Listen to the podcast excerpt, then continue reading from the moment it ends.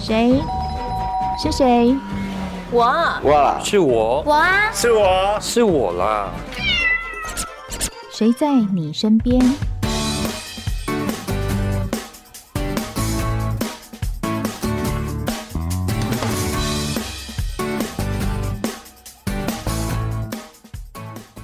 听众朋友，午安，欢迎收听今天的《谁在你身边》，我是梦萍。少子化在台湾应该算是大家都觉得哇迫在眉睫的一个国安危机了，所以为了催生呢，卫福部在今年七月开始扩大实施试管婴儿补助方案。这个补助的对象呢，从低收入户到中低收入户，也扩大到所有的不孕夫妻。那您知道吗？上路的第一个月，全台已经有七千六百三十六对的不孕夫妻申请补助，而这个资格也是通过了。所以从这个数据来看，我们会发现不孕的夫妻真的还挺多的哈，而且说我们看到一个统计是。大概是百分之十五到二十五之间，这是一个夫妻不孕的一个比例。那怎么办呢？那试管婴儿的成功率又有多高呢？今天我们在节目中请到的是台湾子宫内膜异位症学会理事，同时也是 TFC 台北妇产科诊所生殖中心的副院长林时宇副院长，在我们的线上。副院长你好。你好，梦萍好，大家呃，听众朋友大家好。我们看到说有这么多的夫妻想求子而不可得，那必须要透过医生的帮忙哦。那我们就会好奇说，嗯，这个不孕症的夫妻，刚才我提到说有百分之十五到二十五嘛，哈，他们到门诊去求诊的话，大概你们会先做一个什么样的帮忙呢？呃，以现在的趋势跟呃二十年前的不孕症的趋势呃已经比较不一样。在二十年前，很多都是譬如说输卵管不通嗯啊、比较结构上的问题、粘连等等。现在的趋势反而是呃卵子库存量变少、高龄啊、或者是呃精子变少啊、嗯所以我们大部分如果来到呃不孕症门诊，我们大部分会先确定呃女女方的这个卵卵巢库存量还够不够哦，啊男生的精子数目活动力有没有问题？嗯，哦，因为这嗯是怀孕的一个最主要的要件，嘿嘿，嗯对。那这边如果有确定，再按照呃这边我们所得到的这个卵子库存量的参数，还有精子的参数，再来帮病人再做进一步的规划跟分析。嗯嗯，但是如果这两者就是我们讲库存量不够的时候，这个时候就必须要去依靠做试管婴儿了哈。那呃，我也蛮好奇说，在不孕症里面会去尝试做这个孕试管婴儿的夫妻，大概比例有多少呢？呃呃，如果是呃踏入不孕症科门诊，然后真的需要做，大概可能会接近一半啦。一半，哎嗯嗯，有另外的一半是用比较简单的方法，大概就可以协助怀孕成功。比较简单的方法，比如对说什么呢？诶，哎譬如说，呃，假设呃病人他的解剖，呃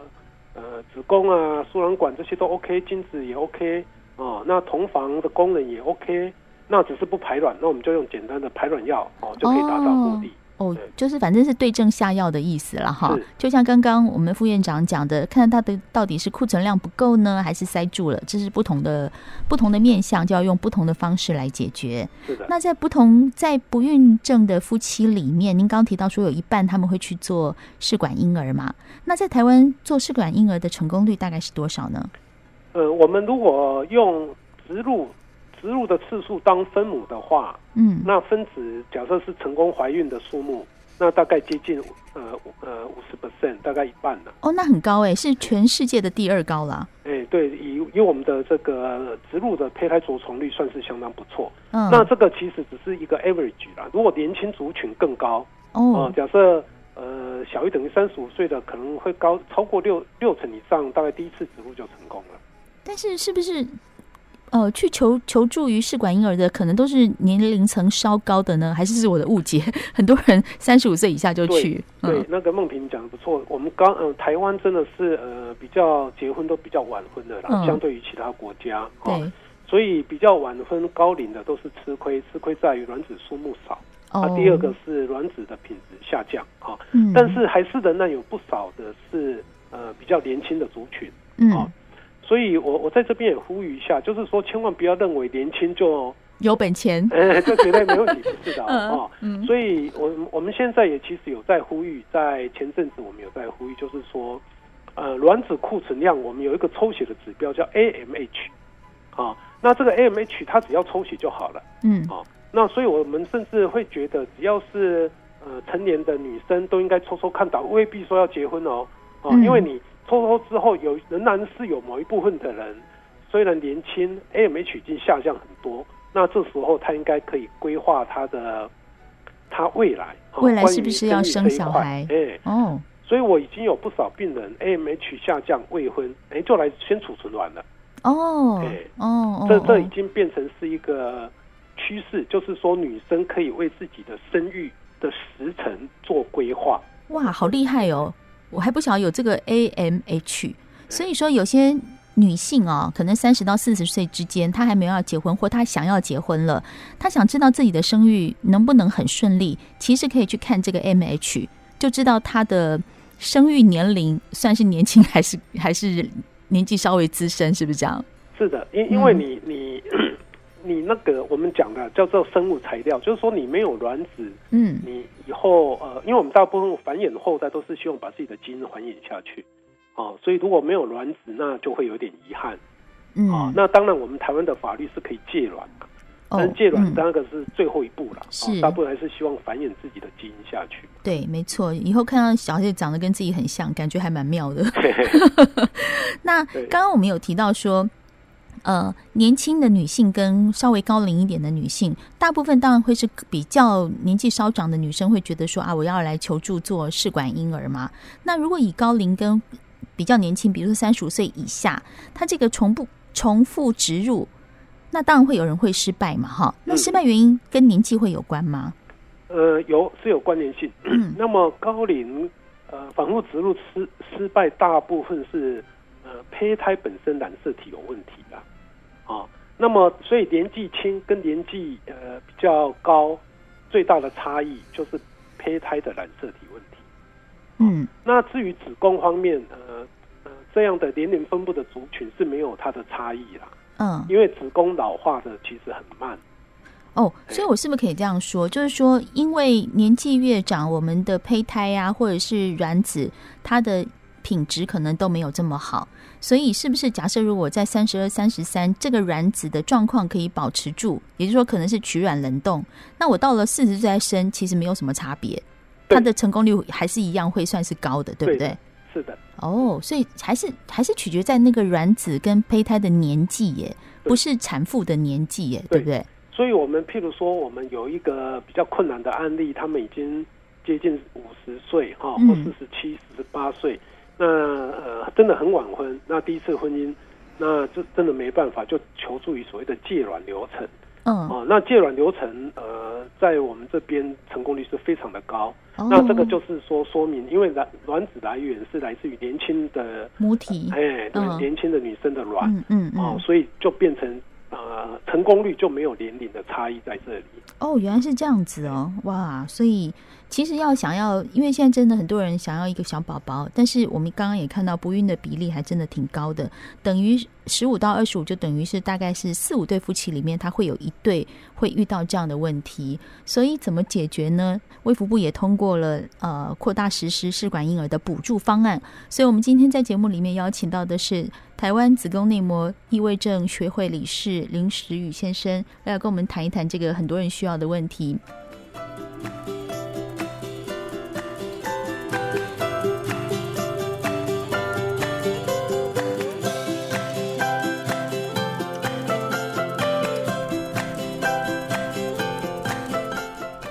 刚才在节目中跟林时宇医师提到说，在做试管婴儿这个部分呢、当然有些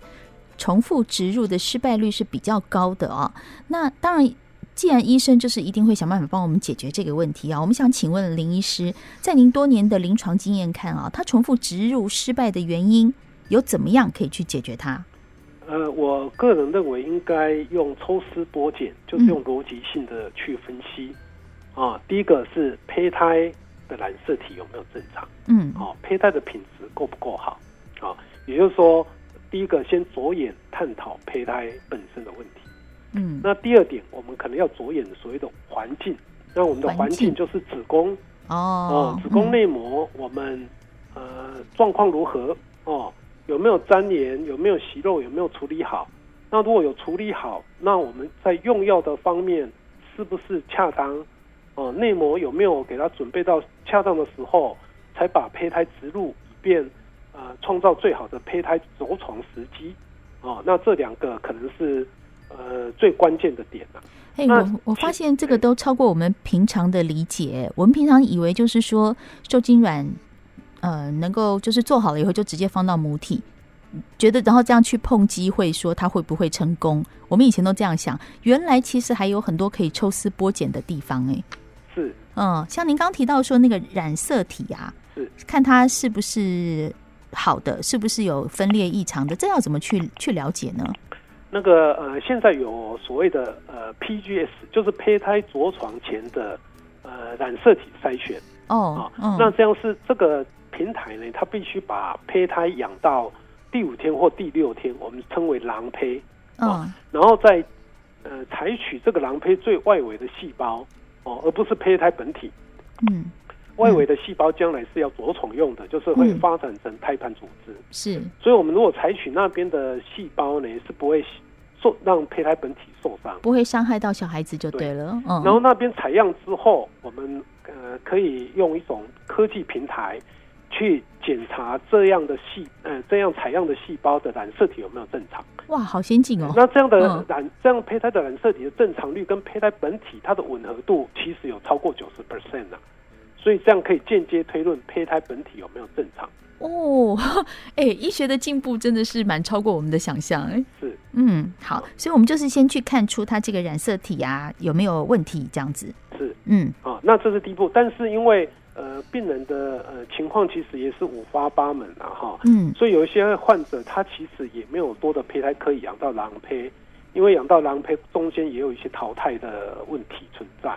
啊，所以我觉得如果有重复性啊着床失败个案，应该是跟自己的医生好好做一个沟通讨论。嗯，那大部分的医师应该会拟出最好的规划啊，来替这个病人着想，来放大他的最高的成功率。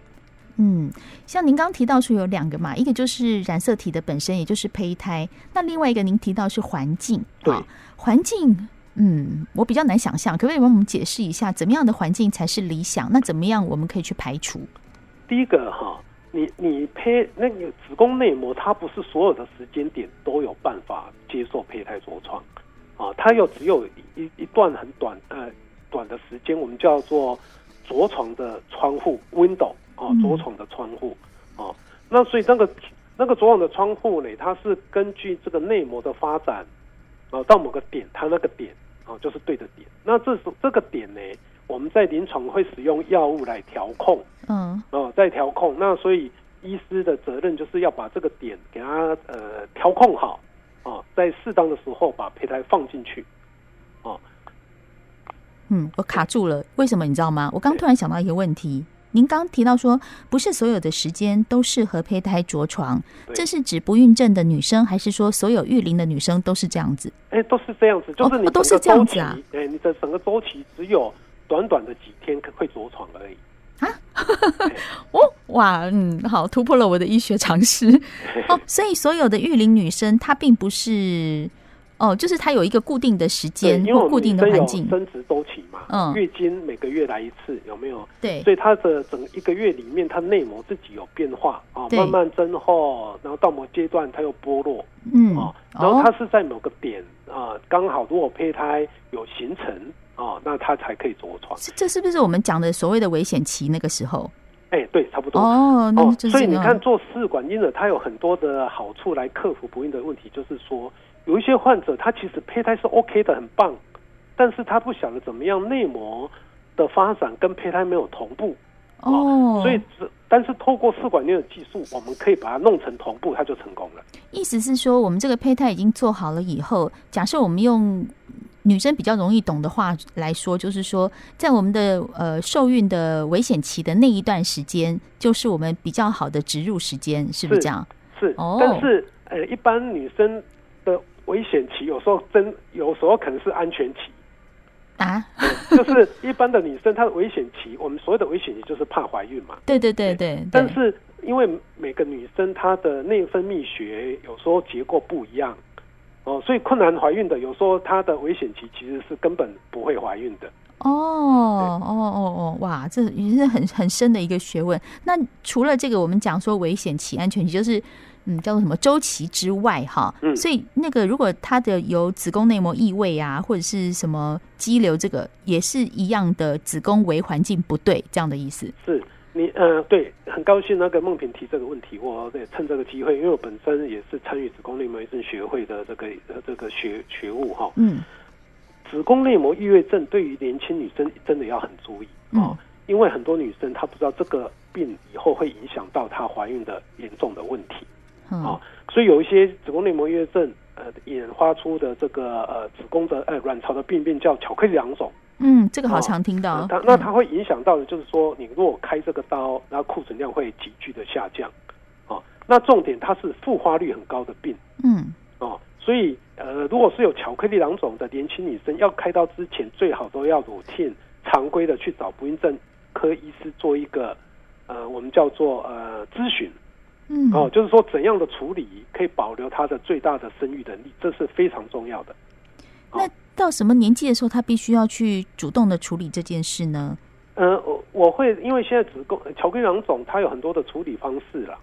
会一年龄的而不同。那我会认为，假设年轻女生一发现有巧克力囊肿，第一个应该就是要思考怀孕的问题。嗯虽然她还没有结婚，没有男朋友，嗯，但不孕症科医师可以帮她规划。哦，嗯那这样的后到以后的结果会差距相当大。嗯哦，是因为我偶尔也会碰到一些呃年轻的女生啊、但是因为她在更年轻的时候，就因为巧克力囊肿开过刀，导致库存量非常的不足嗯哦，那即便做试管也遇到相当大的困难是哦。嗯，所以说如果他有子宫内膜异位的问题啊，不管他几岁，他还没有生育，那他要在动手术之前，必须最好是先跟医生商量一下，说我以后想要怀孕，那是不是考虑要冻卵这样的想法？是不对，是这这也样？是一个好的 idea 哦。嗯那嗯可能尽量呃寻找呃不孕症科医师，用不孕症科呃的观点来切入，那病人也许他的呃看法哈、哦，可以让他多一些讯息啦。嗯嗯嗯。但是其实啊，我们一直在跟大家提醒说，呃，把握生育年龄。可能的成功率会比较高，但是当然，很多朋友们他可能跟年龄并没有关系。就像我们刚才提到的，子宫内膜异位，它可能会导致你生育的一个问题，或者是说呃其他的一些状况，像免疫呀、自体免疫的问题也有可能。所以对于这种试管婴儿的做法，你们也会有一种算是克制化吗？去看他每一个人每一个人不同的样子。哎，会的。嗯哦，那免疫这个问题，呃，的确有一些患者是这方面的问题啦。嗯嗯嗯但是这方面问题，它影响到胚胎着床的比例，毕竟还是少数。啊嗯但是因为有一些患者他有自体免疫的问题，还是得处理哦，我对们那个成功率才会高。嗯哦嗯，所以关于不孕啊，它的问题其实是多面向的、多方向的啊。那可能还是要跟医师好好去抽丝剥茧来把它理清楚。嗯。那如果说一对夫妻他真的一直是重复植入失败，那林医师有什么样的建议呢？哎，第一个就是说，呃，要看看它的卵巢库存量有没有可能经过取卵，以便得到足够的囊胚嗯来筛选这个所谓的 PGS 染色体正常的胚胎哦。如果这一关可以先过关哦，就是说，哎，OK，我手上大概有一两颗或两三颗呃所谓的 PGS 正常的胚胎，嗯那这样大概过关就算了一半。嗯嗯哦那接下来就是这个内膜的调控哦。那内膜的调控，呃，每个患者他有他的特殊性哦。有时候呃，那个特殊性如果医生有看得出来，那很可能就可以营造一个很好的条件，嗯所谓的着床的条件啊，来让胚胎着床成功哦。那少部分就是说，呃，有一些呃，即便我们用了很多的学理，仍然呃无法营造，甚至找到一个适当的点，那我们可能还可以利用科技的平台嗯哦、所以说有我们有一种叫做呃 ERA，就是把内膜在适当的时候采样去做这个呃基因表达的分析哦，那这个也可以提供一种讯息。嗯哦，就是说我们用这个比较研究的模式，呃，看看跟我们临床的模式来来探讨抓取适当的这个胚胎着床的这个窗户这个 window 有没有差异啊、嗯所以其实有很多方法可以去使用跟跟探讨。嗯，所以说不孕的状况百百种，但是它成功的原因也会有很多，因为每个人的身体状况是不一样的嘛。好嗯，所以还是跟医生好好的讨论一下，其实真的是可以增加试管婴儿的成功率哦。那卫福部也已经从七月一号开始做补助方案，补助对象呢，我们刚刚提到说。低收入户、中低收入户，还有所有的不孕夫妻，只要一方是我国的国籍，而且女就是太太哈，太太还没有满四十五岁，那如果夫妻双方都没有任何的避孕措施，经过医生诊断说，哎，我们是可以来试试看做试管婴儿的疗程的话呢，其实就可以到全台的特约人工生殖机构去申请试管婴儿的补助哈。那所以呃，对于这个不孕有一些困扰的夫妻朋友们，其实也可以好好的利用这样的讯息。还有今天我们林医师跟我们提供的就是环境、